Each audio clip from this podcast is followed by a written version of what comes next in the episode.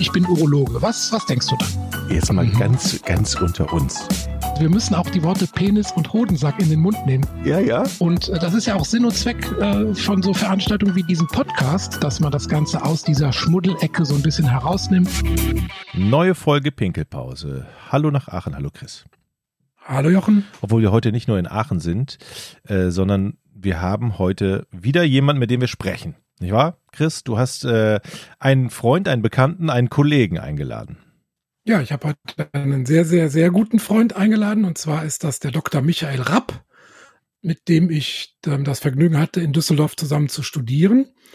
Und der Michael, auch Rappi genannt, ähm, der ist Kinderarzt und ähm, der hat eine eigene Praxis in Willig, in Wekeln und natürlich mittlerweile auch sehr, sehr, sehr viel Erfahrung.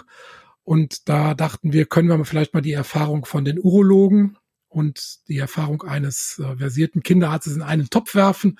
Und ähm, ja, herzlich willkommen, Rappi, bei uns in der Pinkelpause. Ja, schön hier bei euch zu sein. Bisschen aufregend, habe ich ja noch nie gemacht, irgendwie sowas, ne? Ja, wir kennen uns ja. wirklich schon lange. Ich meine, hast du noch verschwiegen, dass du auch noch der Patenonkel meines äh, älteren Sohnes bist? Zufälligerweise. Ja. Oder nee, so ganz zufällig ist das ja nicht. Und ja, ähm, ja ich habe die Pickelpause natürlich schon, äh, schon mehrmals gehört und äh, auch schon viel von gehört und habe ja auch deine Bücher schon gelesen. Also da äh, gibt es viel Interessantes auch für mich als Arzt. Ich bin immer wieder überrascht, wie viel man doch auch ähm, Neues erfährt, wenn man sich einfach mal mit den Sachen, mit denen man vielleicht auch nicht jeden Tag zu tun hat, einfach mal nochmal äh, zu Gemüte führt. Also ja, bin gespannt und freue mich hier bei euch zu sein. Ist das, denn, ist das denn jetzt so, erstmal Rappi, vielen Dank. Ist das denn jetzt so, Chris, dass äh, wenn du bei Kindern urologische Krankheitsbilder erkennst, sie nicht eindeutig zuordnen kannst, dass du dann Rappi anrufst, ich habe da einen Fall, den schicke ich dir mal wieder. Ist das eigentlich so?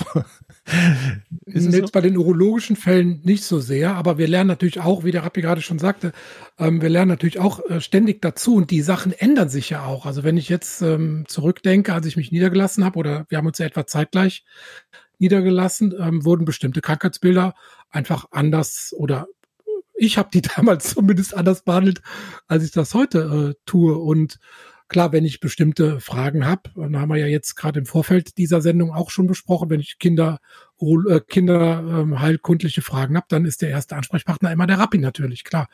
Ähm, bei den urologischen Krankheitsbildern ist es manchmal ein bisschen andersrum. Da ne, kommt dann aber schon eine, von Kinderarzt eine Frage, wie soll ich denn jetzt damit umgehen? Und deshalb sitzen wir auch hier zusammen, dass man so ein bisschen diese Schnittstellen irgendwie sauber definiert, wann muss was gemacht werden. Das ist ja auch, das ist ja auch total wichtig, ne? Also das ist ja nicht nur jetzt äh, Urologie, Kinderheilkunde wichtig, sondern es ist immer einfacher ähm, und, und besser Patienten zu behandeln, wenn man mal mit den Fachgruppen, ähm, die da an so einem Patienten rumbehandeln, mal gesprochen hat. Dann kann man nämlich Therapieregime abstimmen, dann merkt man vielleicht, okay, ich bin nicht mehr ganz auf dem neuesten Stand. Jetzt habe ich gerade mit dem Facharzt gesprochen, der hat mir gesagt, nee, ist aber jetzt so und so. Deswegen ist es generell sinnvoll, wenn, wenn sich, wenn sich Fachgruppen da untereinander austauschen. Das passiert im Alltagsleben oder Berufsleben ja auch öfter. Also bei mir zumindest, ich rufe auch öfter andere Kollegen an oder ich äh, kontaktiere auch mal einen Urologen und frage mal, was würdest du denn machen? Oder kann ich dir den mal schicken? Ähm, aber ähm, das, denke ich, ist, ist ganz wichtig. Und das ist jetzt ja hier das Ganze im Prinzip äh, ähm, in, in, kleiner, in kleiner Version sozusagen. Hm. Haben wir auch schon häufiger hier thematisiert, dass eigentlich jeder Arzt braucht für die Krankheitsbilder, die sein Wissen so ein bisschen übersteigen, ein gutes lokales Netzwerk, ne, wo er einfach weiß, da sind kurze Wege, den kann ich fragen, da kann ich hinschicken. Und ähm, das ist eigentlich immer das A und O, wenn man Patienten umfassend ähm, betreuen will. Und es gibt ja durchaus auch Urologen, die sich auch ein bisschen auf die Kinder ähm, Therapie spezialisieren. Und wenn man die dann vor, vor Ort identifizieren kann, dann ähm, ist das immer ganz hilfreich. Wenn wir über, über Kinder und Urologie sprechen, in welchem Alter bewegen wir uns dann, Rappi? Also Kinderheilkunde ist ja äh, von 0 bis 18 Jahren im Prinzip. Und ähm, da ist es tatsächlich, wir sind ja, man sagt immer Kinderarzt, wir sind nicht Fachärzte für Kinderheilkunde, sondern Fachärzte für Kinder- und Jugendmedizin, also bis 18. Und ähm, bei mir in der Praxis, ich bin nicht alleine in der Praxis, ich bin mit der ähm, Frau Dr. Stöfken niedergelassen und habe noch eine Kollegin, die Frau Dr. Wessel, die bei uns mitarbeitet. Da sind drei Ärzte und Ärztinnen. Und ähm, da ist es so, dass uns auch wichtig ist, dass man nicht nur mit den Kleinen irgendwie den Kontakt hält, sondern man muss auch irgendwie die Jugendlichen mit ins Boot holen. Gerade im Moment ist es wichtig, dass Jugendliche einen Ansprechpartner haben, wir haben in der Praxis dafür gesorgt, dass das nicht überall, weiß ich nicht, Biene Maya und Willi äh, Aufkleber irgendwo äh, rumhängen, sondern dass die Jugendlichen auch sich in der Kinderarzt- und Kinder- und Jugendarztpraxis einigermaßen wohlfühlen können, ohne da immer das Gefühl zu haben, sie gehen jetzt zu den Kleinen.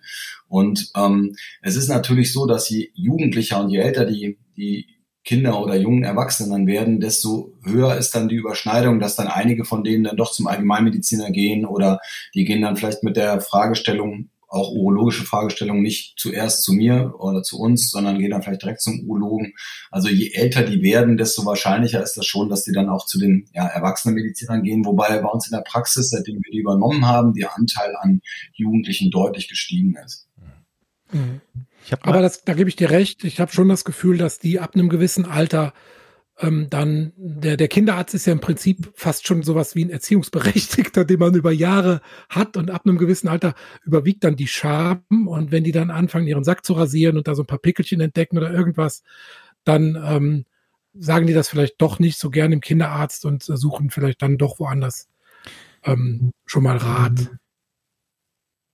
Ich kann doch. mich noch an eine Folge von uns beiden erinnern, Chris, wo du mir gesagt hast, dass vor allen Dingen die Eltern Probleme haben, das richtige Wort für das Geschlechtsteil gegenüber des Arztes zu formulieren. Ja, ja. Jetzt möchte ich mal gerne ja. die Bestätigung des äh, Kinder- und äh, des Kinderarztes beziehungsweise des, des Arztes für Kinder- und Jugendheilkunde haben. Ist das tatsächlich so? Ja, das ist so. Und das ist, finde ich, mit das größte Problem bei dieser ganzen Geschichte. Ich finde das tatsächlich eigentlich eine Katastrophe. Ja? Also wenn man äh, als Elternteil nicht zu dem Kind äh, sagen kann, Penis oder äh, Glied oder Scheide oder Vagina, ähm, da ist das echt, äh, ähm, da sieht man ja schon, wie schambehaftet und wie, wie, sage ich mal, unnatürlich äh, der Elternteil das dann empfindet, darüber zu sprechen mit, mit seinen Kindern, mit seinem Sohn oder seiner Tochter.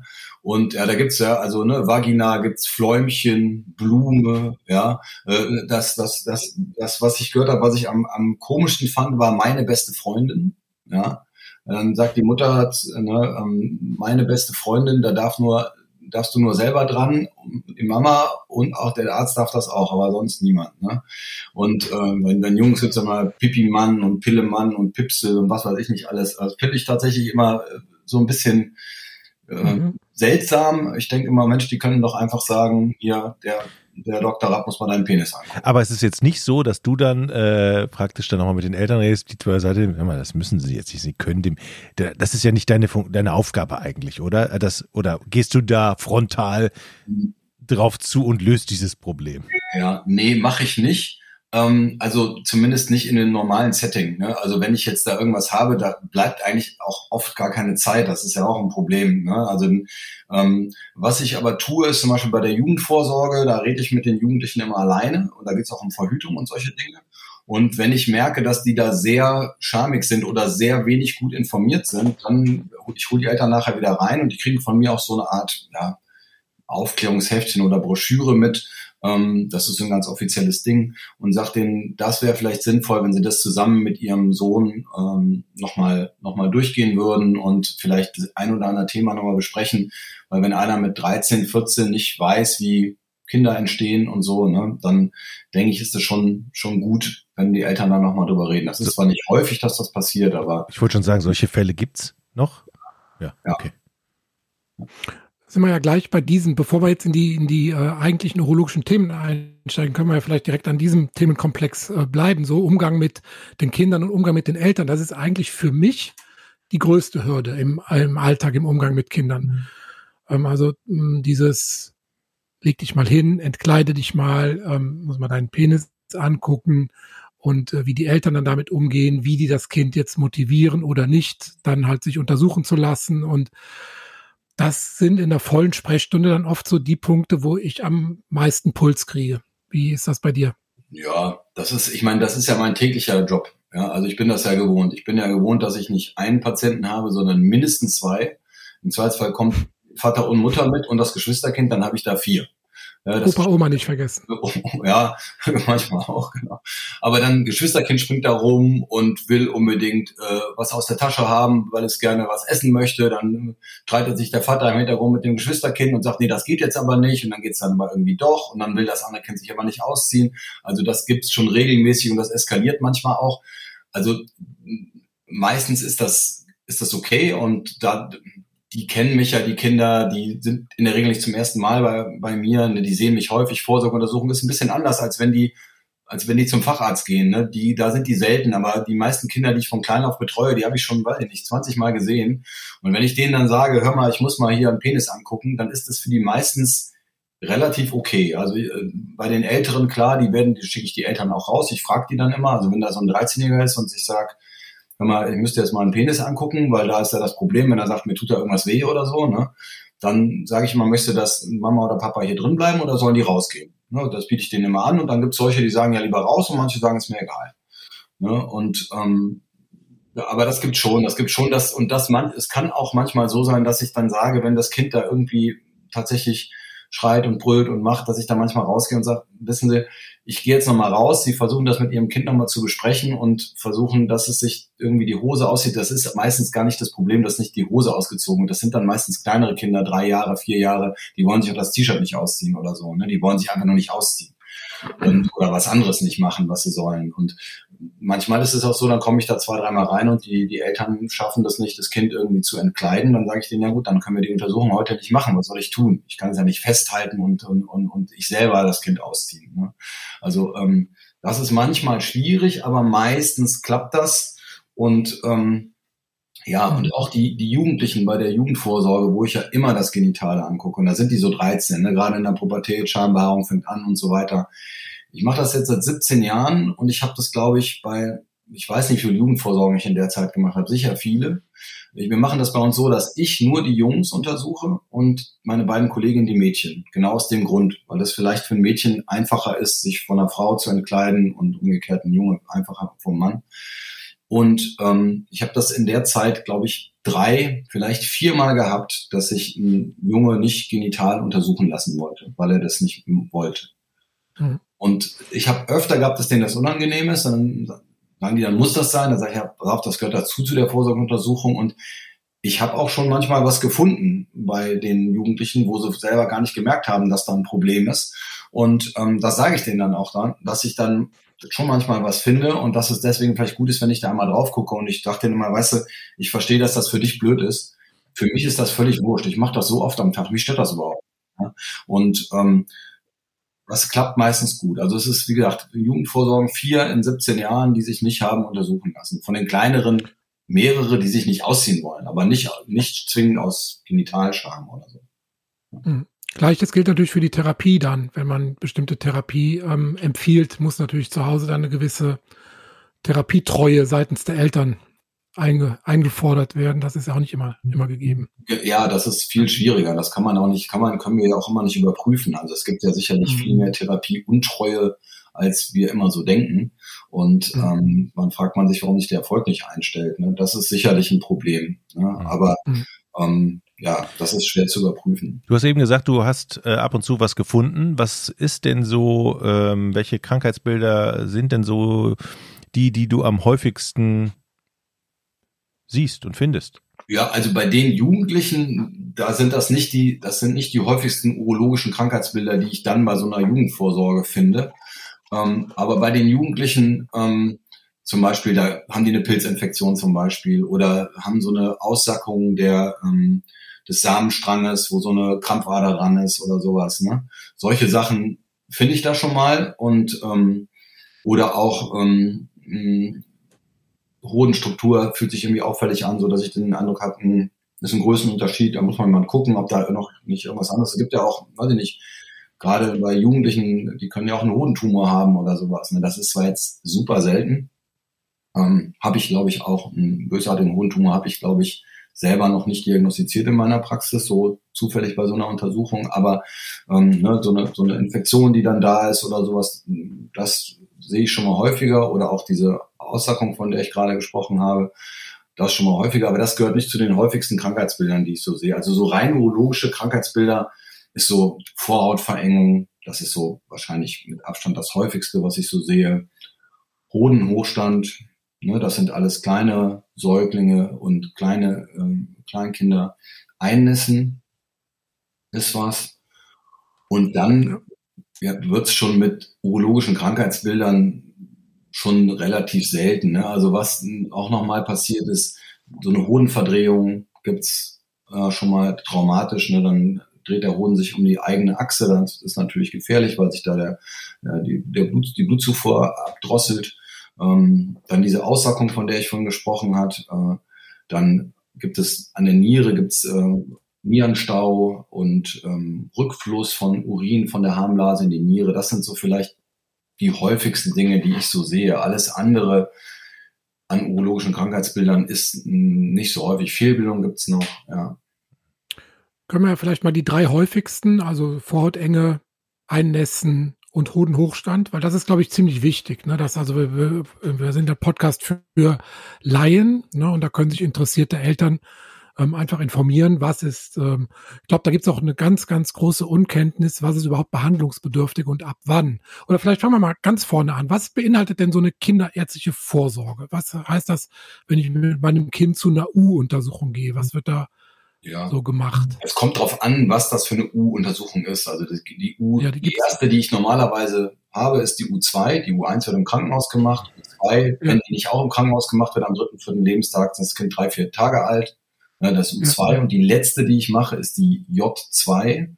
Da sind die Kinder ja. 16 ungefähr. 16 bis, okay. bis ein Tag vom 18. Und das ist natürlich ein ziemlicher Unterschied. Aber was immer gemacht wird, ist gewogen, gemessen, ähm, ähm, körperlich untersucht. Also die werden immer, die sind immer ganz entkleidet. Dann, also, mhm. äh, ne, dass man guckt, oder zumindest bei den Größeren, dass sie dann die Hose runterziehen, dass man gucken kann. Also immer ganz entkleidet und da wird halt Herz, Lunge, Bauch abgetastet, Genitalorgane. Haut, ähm, mhm. ins Auge geleuchtet, Harnoberbereich, Mund, Nase, Ohren. Das ist überall immer abgetastet, ähm, Lymphknoten, ähm, Schilddrüse. Also es ist immer schon eigentlich immer ziemlich aufwendig. Es dauert schon immer die Untersuchung. Da haben wir immer zwischen, je nach Vorsorge, zwischen nur die reine ärztliche Untersuchung, also nicht das, was meine Mitarbeiterinnen noch vorbereitend machen, also nicht das Wiegen und Messen und äh, Sehtest, Hörtest, ähm, Elternfragebogen, ähm, Jugendfragebogen, weil die Jugendlichen, die kriegen einen eigenen Fragebogen, die auch ausfüllen sollen und nicht die Eltern.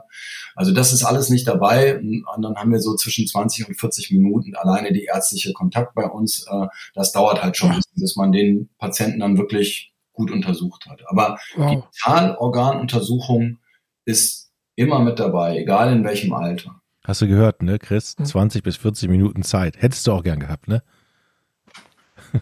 Ja, aber Jetzt ist vorbei. Das ist tatsächlich, aber das ist tatsächlich so, weil wir, äh, ich weiß nicht, ich weiß nicht, wie andere das so machen, aber ähm, weil wir uns die Zeit nehmen, hat man tatsächlich in anderen Bereichen dann trotzdem Zeitnot. Ne? Also wir rotieren trotzdem da den ganzen Tag, weil wir die ganzen Akutpatienten auch noch machen müssen. Und Kinderheilkunde ist ja so eine Akutmedizin. Da kommen ja, also heute sind 25 Patienten gekommen, die hatten heute Morgen noch keinen Termin.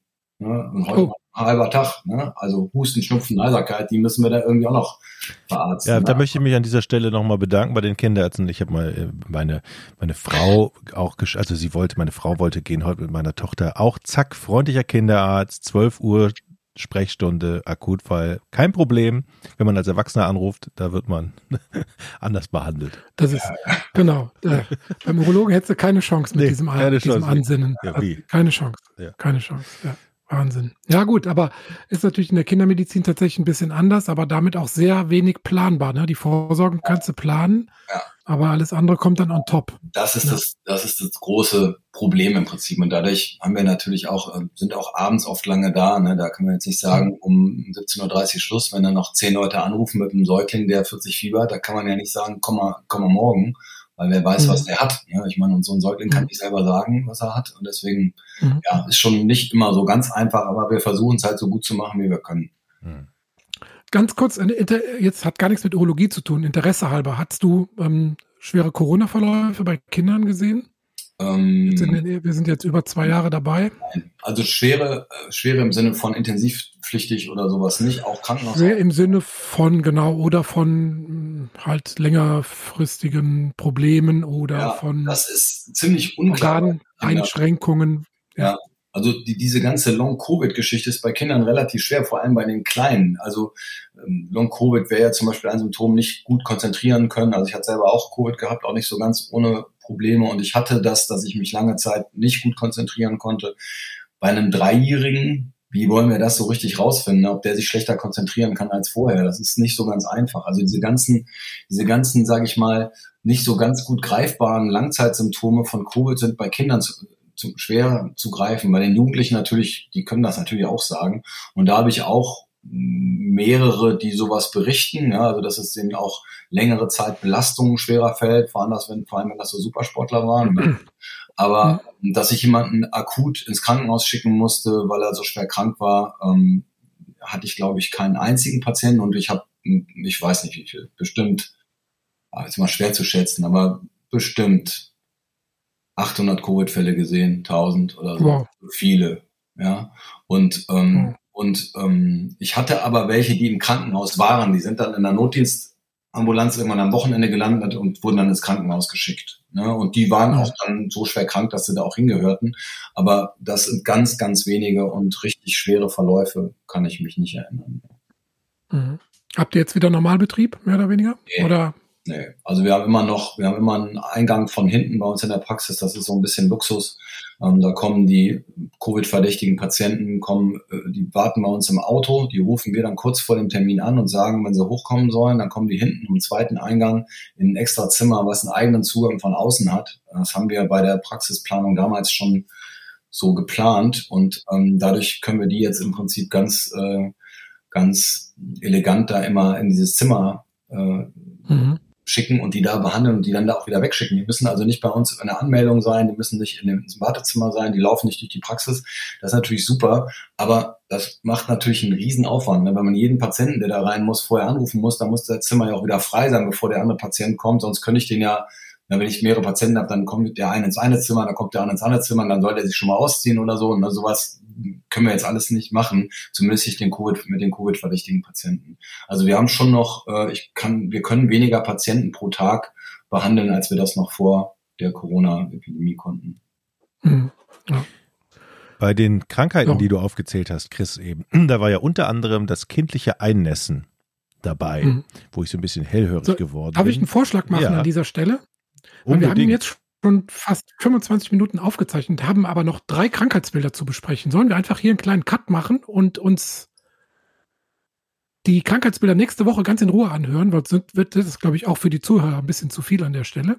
Das machen wir. Weil wir haben jetzt schon viel gelernt über Kinderheilkunde, ähm, Vorsorgeuntersuchung, U-Untersuchung, Kommunikation, äh, Untersuchungsatmosphäre ähm, und so weiter. Ich glaube, das äh, war schon ganz hilfreich und wenn wir in die Urologie dann tiefer einsteigen, machen wir einfach eine neue Folge.